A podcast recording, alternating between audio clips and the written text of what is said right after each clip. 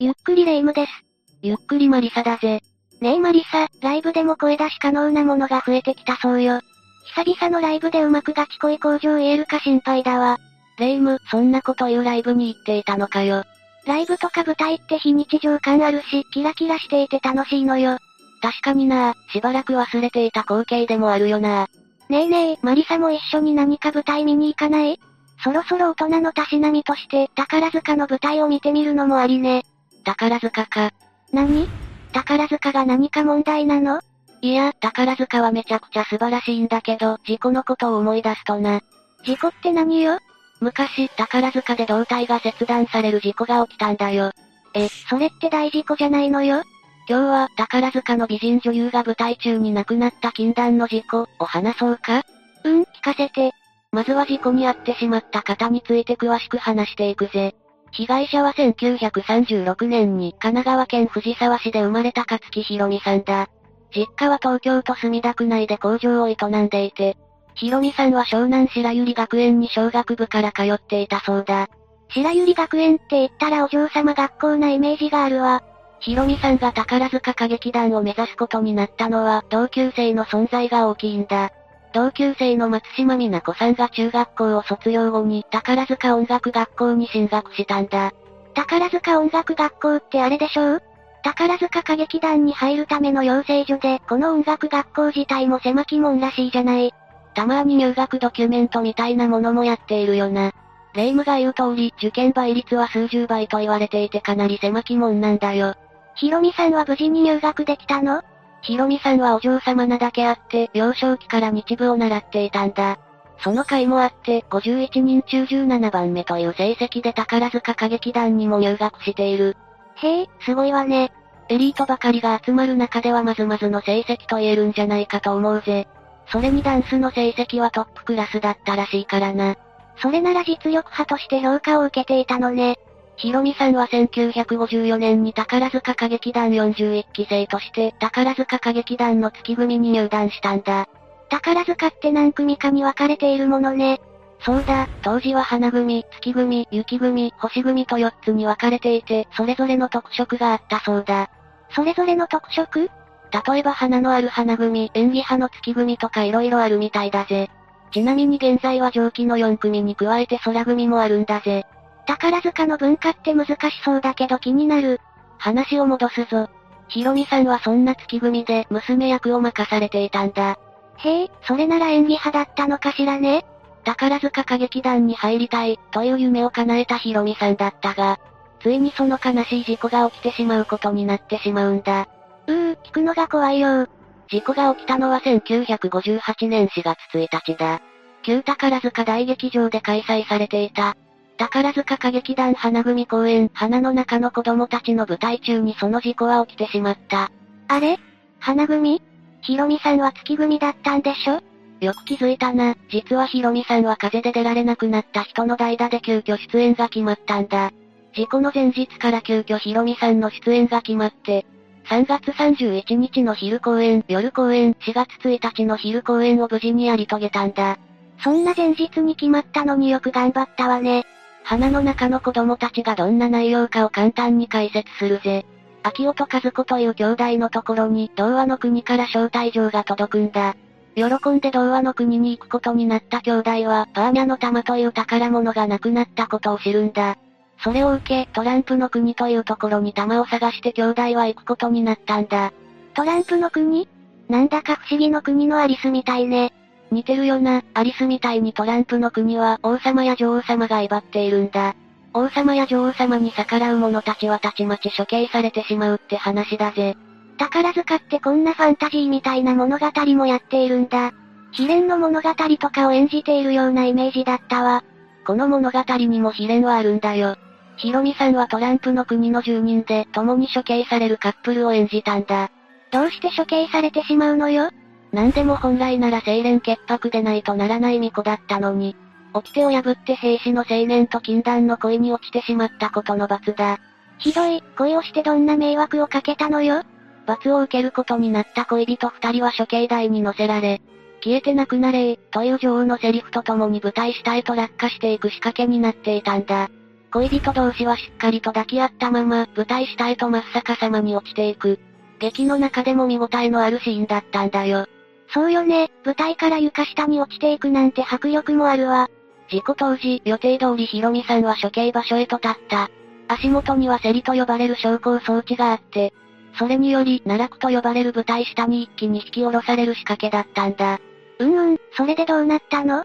実はこのセリこそが事故の原因となったものなんだよ。セリは横につけられているシャフトと呼ばれる棒を回転させることで上下が可能だったんだ。あ、なんかイメージできるかも。この装置は大正時代に作られたものだから、非常にシンプルな作りだったし老朽化だってしていたんだ。大正時代？いくらなんでも古すぎない？そう思うだろ？だから、セリとシャフトが剥き出しであるような、非常に簡素な作りだったと言っても過言じゃないぜ。そして、ヒロミさんとお相手を乗せたセリは予定通り加工した。その数秒後、劇場にヒロミさんの悲鳴が響き渡ったんだ。こ、これが事故につながるのね当時、ヒロミさんは裾が丸く広がっている円形のドレスを着ていたんだ。しかも円形が崩れないように、中にはスチールベルトという金属の部品みたいなものが装着されていた。スチールベルトが形状記憶みたいな役割を果たしていたんでしょ？ふんわり膨らんだドレスって素敵だものね。でも、このスチールベルトも災いしたんだ。装置が加工した時、スカートの裾がシャフトに巻き込まれてしまったんだ。どんどんくるくると巻き込まれていくからヒロミさんは身動きが取れなくなってしまった。え、危ない、裾を引きちぎってでも逃げて。布だけならそうできたかもしれないよな。結構なスピードで加工していったばかりに。あっという間にスチールベルト部分までスカートは巻き込まれていってしまったんだ。そ、そんな、競りが加工していくことで、ヒロミさんは右足を骨折、左足は膝から粉砕骨折。そして腰の部分のスチールベルトがヒロミさんの胴体を締めるように巻き込んでいき、ついには胴体から真っ二つに引き裂かれてしまったんだよ。嘘でしょ、悲惨すぎる。布だけなら胴体切断なんて起きなかったよな。ドレスを綺麗に見せるための工夫がこんな悲しい事故を招いてしまったんだ。もちろん競りにも問題はあったんだ。競りは縦が1メートル、横は3メートルぐらいしかスペースはなかったんだ。その狭いスペースに男役の人とドレスを着た娘役が乗るには狭すぎないか？確かに、これを聞くと巻き込まれてたとしても不思議ではないわね。あ、ねえ、それなら一緒に処刑されたという男役の人はどうなったの？実はな運命のいたずらとでも言うのか。この男役は、ヒロミさんが宝塚に入るきっかけとなった美奈子さんが務めていたんだよ。え、幼馴染コンビが恋人役をやっていたんだ？そうなんだ、美奈子さんは次の場面に向けて衣装の早替えがあったから。セリが加工したらすぐに、セリから飛び降りたらしいんだよ。この時に、ヒロミさんに向かって、大きにと声をかけていたそうだ。大きに？おそらく、この舞台の見せ場の場面を急遽代役を受けてくれて、無事成功させてくれたヒロミさんに向けた感謝だったんだと思う。昔から友達のヒロミさんが演じてくれたのは、美奈子さんだって嬉しかったと思うぜ。そうよね、格別の思いがあったかも。そして、背を向けた美奈子さんの背後でヒロミさんの悲鳴が響き渡った。慌てて何が起きたのかを確認した美奈子さんはパニックになりながらも、競りを操作していたスタッフに早く止めるよう指示したらしい。それでもヒロミさんがもう助からないことを悟った美奈子さんは激しく取り乱し、最終的にはショックのあまり気を失ってしまったそうだ。そりゃそうよ、直前まで一緒に芝居して一緒に競りに乗っていたんだもの。感激に来ていた人たちは、最初はヒロミさんの悲鳴も演出の一部と思ったそうだ。だけど出演者たちが泣きわめく様子を見て、ただごとではないと気づいたらしいんだ。この日の舞台はそのまま休止となったけど、それでも翌日からは再び幕を開け、予定されていたスケジュールは全て終えたようだぜ。こんな大事故が起きたのに、それでも舞台を続けたの？途中で辞めるとチケットの払い戻しをしなければならないなどの事情もあったようだ。だけど、美奈子さんは事故以来音信不通となって、しばらく舞台には戻ってこれなかったんだ。大丈夫？美奈子さんのメンタルも心配よ。実はな、この事故を大ごとにしたくなかった歌劇団側が観光令を敷いたんだ。だけど、美奈子さんは事故から2年後に、図鑑娘のアメリカ日記という自叙伝を出版し、その中でヒロミさんの事故についても触れているんだ。当時姿を消したのはショックからではなく、上からの指示だったとも明かしているんだ。つまり今で言う暴露本みたいな感じだったの？上からの命令を破ったからか、美奈子さんはこの本の出版を機に対談することとなったんだ。なんかひどい、都合悪いことを劇団側が隠しておきたかっただけじゃない。美奈子さんはよく勇気を出して真実を話してくれたと思うわ。だけどな、劇団側もヒロミさんの事件をもみ消そうとしていたわけでもないんだよ。毎年事件が起きた4月1日には、事故現場となった競りに喧嘩をして慰霊していたそうだ。1992年に旧宝塚大劇場を取り壊されたことにより、この慰霊行事は行われなくなったものの、慰霊碑が作られ今でも花が手向けられているんだ。そうなんだ、ちゃんと慰霊は行ってくれているのね、少し安心したわ。でも、事故を受けて劇団側は何か改善はしてくれたの？ヒロミさんの件は労災として認定されたんだ。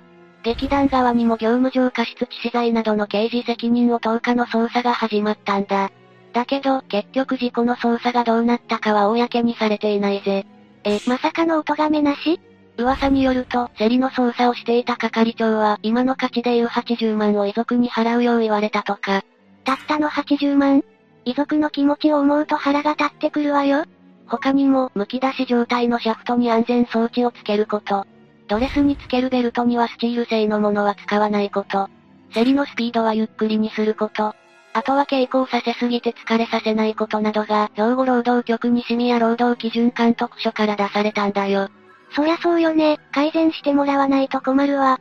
しっかりと改善されたことで、ヒロミさんも浮かばれているといいんだけどな。実はな、宝塚の舞台下にはヒロミさんの霊が出るという噂があるんだよ。え、ヒロミさんの霊が？舞台下で出番を待っていると、頑張ってという声がどこからともなく聞こえるそうだ。それに対して、ありがとうございますと返答をすると、その人は宝塚でトップスターになれるなんて言い伝えもあるんだよ。へえ、今でも後輩たちを見守ってくれているってこと？なんだかいい話ねえ。だろ？だけど一方でこんな噂話もあるんだよ。本番中にヒロミさんと思われる声が聞こえてきても、絶対に振り返ってはならない、と。何それ？振り返ったらどうなるの？取り憑かれたり、怖い目に遭うなんて言われているぜ。いずれにせよ、劇団のみんなにも深い影響を与えたことは間違いないぜ。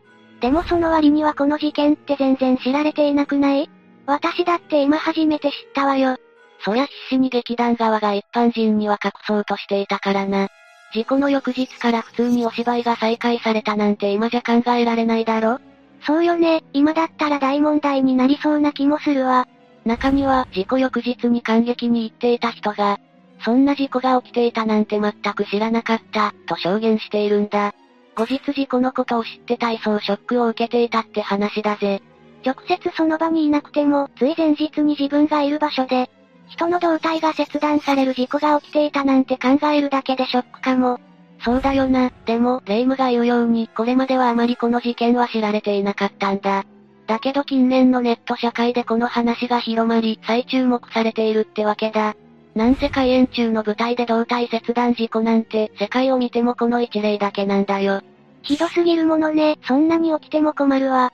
数年前には宝塚歌劇団100周年を迎えるなど、今でも華やかな魅力を放っている宝塚だけど、裏ではこんな悲しい事故が起きていたんだよな。私もこの事故を知った時はしばらく色々考えてしまったぜ。もし、宝塚音楽学校のそばに行く機会があれば、手を合わせようかと思っているほどだ。宝塚と関係がない人でも手を合わせることができるの？ああ、宝塚音楽学校の一番向こう側寄りの場所に慰霊碑は立っているから、すぐ近くまで寄って手を合わせることができるぜ。そうなんだ、それなら私も近くに行った時は手を合わせてみよう。これで宝塚の禁断の事故の紹介は終わりだぜ。聞くだけで胸が痛くなってしまう事故だったわね。事件当時、ひろみさんはまだ23歳だったんだ。まだまだこれからなところだったんだから、本人やご家族の無念さたるやだよな。本当ね。素敵な舞台をこれからも続けていってもらうためにも、この悲しい事故は絶対に忘れずに、これからも安全確認に努めてもらいたいわ。そうだな、今は改善されてよほど大丈夫だろうけど、それでも油断は大敵だからな。やっぱり今度の休日は宝塚を見に行きましょうよ。そうだな、ひろみさんのことを思い出しながら、追悼の気持ちを込めながら感激するのもありだな。今回の話はここまでだぜ。それでは最後までご視聴ありがとうございました。